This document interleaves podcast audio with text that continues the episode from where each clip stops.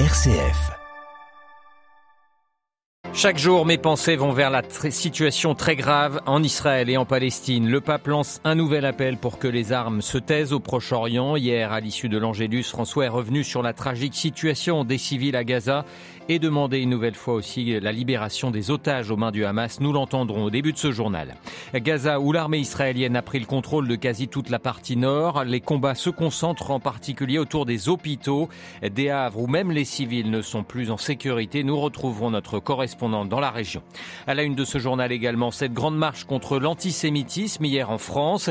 Nous irons également au Burkina Faso où la junte militaire est accusée d'enrôler de force des opposants pour des opérations militaires. Manière de les museler. Et puis dans notre dossier ce matin, gros plan sur la pollution plastique qui empoisonne la planète. Ce lundi vient de s'ouvrir une grande conférence internationale au Kenya avec pour objectif voter un texte contraignant limitant le plastique. Nous en parlerons avec notre invité, l'un des dirigeants de la fondation Tara Océan. Radio Vatican, le journal Olivier Bonnel. Bonjour, le pape François lance un nouvel appel à la paix au Proche-Orient. Hier, à l'issue de la prière de l'Angélus, place Saint-Pierre, le Saint-Père a demandé que les civils, en particulier dans la bande de Gaza, soient épargnés par les combats et que les otages aux mains du Hamas puissent être libérés. On l'écoute. Il pensiero ogni giorno va alla gravissima situazione in Israele e in Palestina. Chaque jour, mes pensées se tournent vers la situation très grave en Israël et en Palestine. Je suis proche de tous ceux qui souffrent, palestiniens et israéliens. Je les embrasse dans ce moment sombre. Je prie beaucoup pour eux. Que les armes cessent. Elles n'apporteront jamais la paix et que le conflit ne s'étende pas. Assez, assez mes frères, assez. À Gaza, que les blessés soient secourus immédiatement, que les civils soient protégés, qu'une aide humanitaire beaucoup plus importante parvienne à cette population épuisée.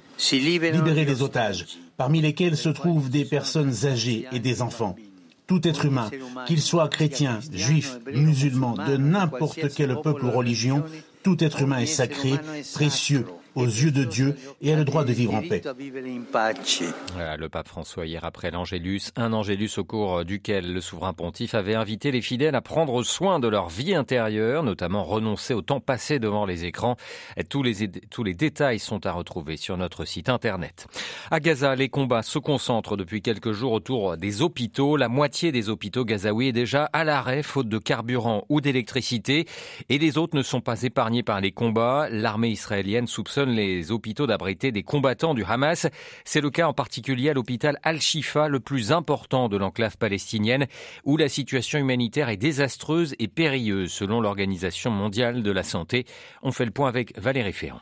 En l'absence de cessez-le-feu et d'action de la communauté internationale, les derniers hôpitaux encore en fonctionnement partiel de la bande de Gaza sont en train de se transformer lentement en cimetière pour leurs patients, les blessés et les milliers de familles de réfugiés venus trouver un abri dans ces derniers remparts de la protection de la vie. Les réserves de fioul étant épuisées, patients, blessés, réfugiés et personnel des hôpitaux sont laissés sans eau, ni nourriture, ni électricité, alors que les bombardements israéliens se poursuivent autour d'eux, certains missiles visant parfois directement certaines de leurs installations. Le grand complexe hospitalier à Shifa dans la ville de Gaza reste soumis au bombardement alors que de violents combats entre troupes israéliennes et factions palestiniennes se poursuivent près de ces locaux où des chars israéliens sont signalés par intermittence. Comme dans les autres hôpitaux, il est impossible de sortir ou d'amener des blessés sans risquer d'être tués. Le ministère palestinien de la Santé est sans nouvelles depuis deux jours de quelques que 3000 patients atteints de cancer dans deux hôpitaux hors service.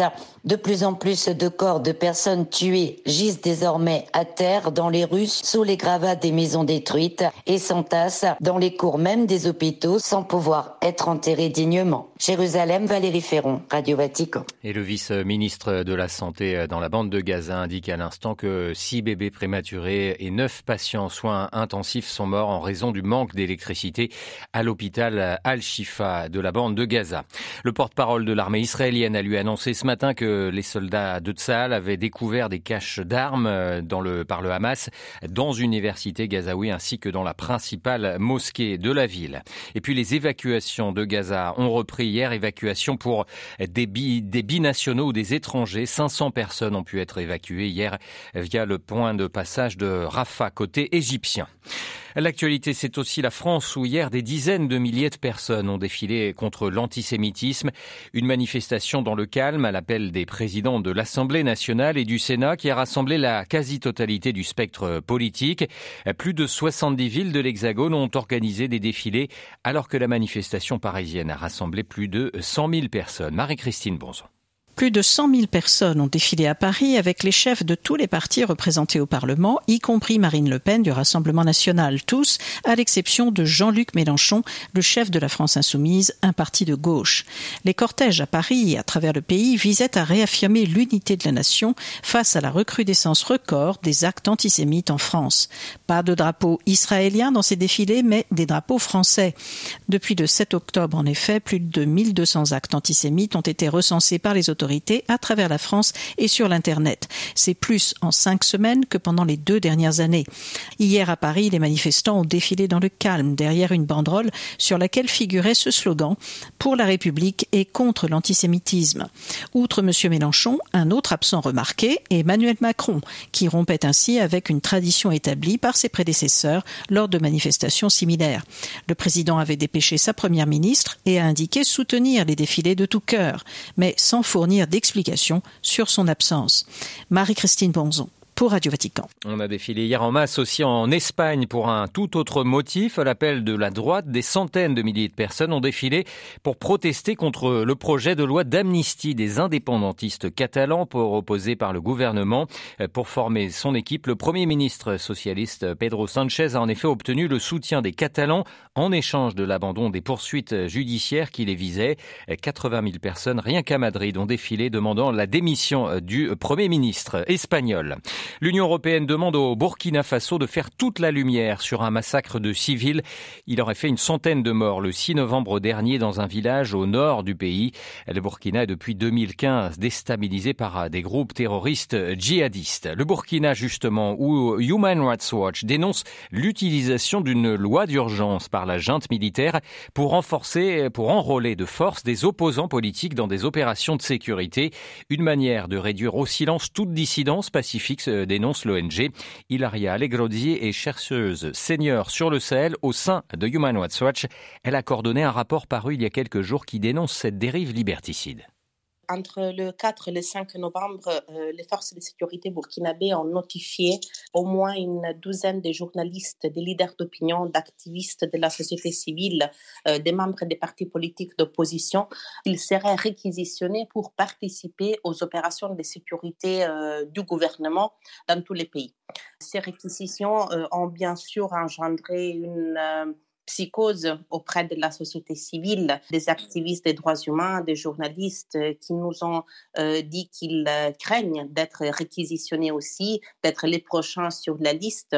Maintenant, il faut savoir qu'en fait, le gouvernement, si vous voulez, il est dans la légalité lorsqu'il réquisitionne des gens pour participer aux opérations militaires ou pour les intégrer euh, dans les milices volontaires euh, pour la défense de la patrie. Parce qu'il y a une loi, une loi d'urgence euh, qui a été annoncée lors de la mobilisation générale de avril Sauf que voilà, cette loi euh, est une loi euh, liberticide parce que ça accorde au président des pouvoirs extraordinaires euh, et ça permet également de réquisitionner des biens et des personnes ainsi que de limiter les libertés fondamentales. Ilaria Allegrozzi, spécialiste du Sahel à l'ONG Human Rights Watch. Au Soudan, la guerre civile se poursuit sans répit depuis maintenant sept mois. Les combats opposent l'armée régulière soudanaise aux forces de soutien rapide.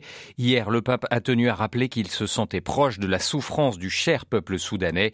Depuis le mois d'avril, les combats ont provoqué l'exode de 6 millions de personnes. Le Haut Commissariat de l'ONU pour les réfugiés a dit s'attendre ce week-end à un nouvel afflux massif de civils au Tchad voisin. Et puis la ville de San Francisco aux États-Unis a chassé ses SDF et drogué du centre-ville pour se faire belle. La ville californienne accueille en effet le sommet de la coopération économique pour l'Asie-Pacifique. Une vingtaine de pays sont attendus. Ce sommet abritera mercredi une rencontre très attendue entre les présidents américains Joe Biden et chinois Xi Jinping. C'est la première visite de ce dernier aux États-Unis depuis 2017.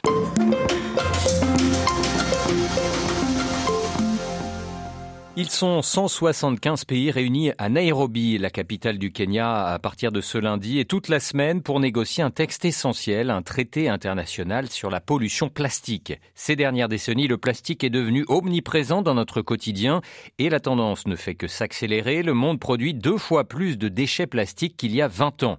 La production globale de plastique a doublé entre 2000 et 2019. Elle devrait encore à minima tripler d'ici 2060 si aucun changement n'est opéré, rappelle la Fondation Tara Océan. Le plastique joue par ailleurs un rôle dans le réchauffement climatique. Il représenterait plus de 3% des émissions mondiales en 2019 selon les chiffres de l'OCDE. Cette semaine de discussion au Kenya est la troisième en trois ans et le but est d'aboutir à un texte définitif d'ici la fin 2024. Une première version du texte avait été rendue euh, publique au mois de septembre. Pour cette semaine de négociation, l'enjeu est de rendre ce texte contraignant, c'est-à-dire obligatoire pour les pays signataires. On en parle ce matin avec Henri bourgeois il est le directeur des affaires publiques à la Fondation Tara Océan. C'est toute la difficulté de ces grands textes internationaux, c'est que à la fois on, on essaye d'embarquer le plus de pays possible, puisqu'on rappelle que les, traités internationaux ne sont pas des, traités contraignants. On n'est pas contraint à les signer. Ne, les signent que les pays qui sont volontaires à, l'idée de les signer. Donc l'idée, c'est évidemment d'embarquer le plus de pays possible dans cette dans cette logique-là, mais avec une difficulté, c'est que si le texte est très contraignant, mais on a moins de pays. Donc voilà, on est un peu entre ces deux entre ces deux difficultés-là. Il faut qu'on ait un texte qui soit crédible et qui s'attaque à la problématique, et en même temps un texte qui embarque le plus de monde possible. Ça, ça va être un, travail très délicat de la part du président de, de de l'Assemblée euh, qui, pilote les négociations. Finalement, quels sont les pays moteurs dans ces négociations sur la gestion des plastiques? Alors, dans, les pays moteurs, on a bien évidemment, on peut pas ne pas citer les deux pays qui sont à l'origine, euh, qui ont porté fortement l'idée du traité, qui sont le Rwanda et la Norvège. C'est très intéressant, il faut noter euh, qu'il y a un pays du Sud et un pays du Nord. Hein, donc euh, c'est ce qui est vraiment très particulier dans cette négociation, c'est qu'on n'a pas la classique dichotomie Nord-Sud euh, et opposition Nord-Sud. Ça c'est vraiment quelque chose de plutôt réjouissant. Ils ont agrégé autour d'eux un certain nombre de pays. Globalement, c'est les, les, pays qui se fixent les objectifs les plus ambitieux. On a une série de pays qui ont encore un discours qui est très globalisant sur la problématique est donc intéressant, euh, notamment des petits pays du Sud. Il faut le temps qu'ils arrivent. Euh, je pense qu'ils ont besoin aussi d'avoir un certain nombre d'assurances autour de la démarche. Euh, le plastique, c'est du pétrole. Quelle est l'attitude des pays pétroliers dans ces négociations? Globalement, les pays pétroliers, évidemment, ont des intérêts économiques majeurs. Si aujourd'hui on parle de, de, baisse des émissions carbone et de baisse de la consommation des pétroles énergie, pas grand monde malheureusement fait le lien entre pétrole et plastique. Et pourtant, euh, c'est bien là que tout se joue, puisque euh, en fait les pétroliers ont très clairement axé leur euh, leur stratégie à venir sur une production, une massification de la production des matières plastiques comme débouché à leur, à leur matière première. Donc, euh, et c'est pas moi qui l'invente, on, a un nombre de citations relativement important de, de PDG, dont celui de Total sur, sur ces enjeux-là. Il y a évidemment tous les pays qui représentent ces intérêts-là, et notamment les pays du Golfe, qui sont euh, très engagés pour avoir un, un traité le plus, euh, le plus faible possible, le plus réduit à la question du recyclage possible. À cela s'ajoute ce qu'on appelle les BRICS, qui ont des discours fluctuants, mais globalement plutôt défavorable à l'idée d'un traité très contraignant et très ambitieux. Alors selon vous, comment euh, attaquer le problème de la pollution plastique à la racine? Nous, évidemment, on plaide pour une réduction de la production à la source, ce qu'on appelle les monomères, la matière première qui sert à fabriquer des plastiques, qu'il y a peu d'usines à l'échelle mondiale qui fabriquent ces monomères et donc on pourrait imaginer avoir un, objectif de plafonnement puis de réduction de ces monomères avec un système de surveillance comme on le fait sur les radioéléments par exemple, sur les produits radioactifs à l'échelle mondiale, ça serait tout à fait envisageable mais on a besoin également de travailler sur la réduction des toxiques. On plaide évidemment pour une, liste blanche, c'est-à-dire une liste euh, sur laquelle les scientifiques sont d'accord sur le fait qu'ils ont une moindre nocivité. Et puis il y aura évidemment à discuter euh, d'économie puisque en gros c'est un tournant euh, gigantesque hein, auquel on, s'apprête à faire face à l'échelle de nos sociétés. Hein. Aujourd'hui, le plastique, il est partout, il représente tout. Tous nos usages sont, en sont envahis. Donc, euh, ça veut dire comment est-ce qu'on travaille, c'est quoi les mécanismes de solidarité Nord-Sud, également pour leur éviter de faire euh, les bêtises que nous on fait dans le Nord, et donc de rendre les alternatives plus désirable économiquement. Voilà, interrogé par Marine Henriot, Henri Bourgeois-Costa, le directeur des affaires publiques à la Fondation Tara Océan, était ce matin l'invité de Radio Vatican.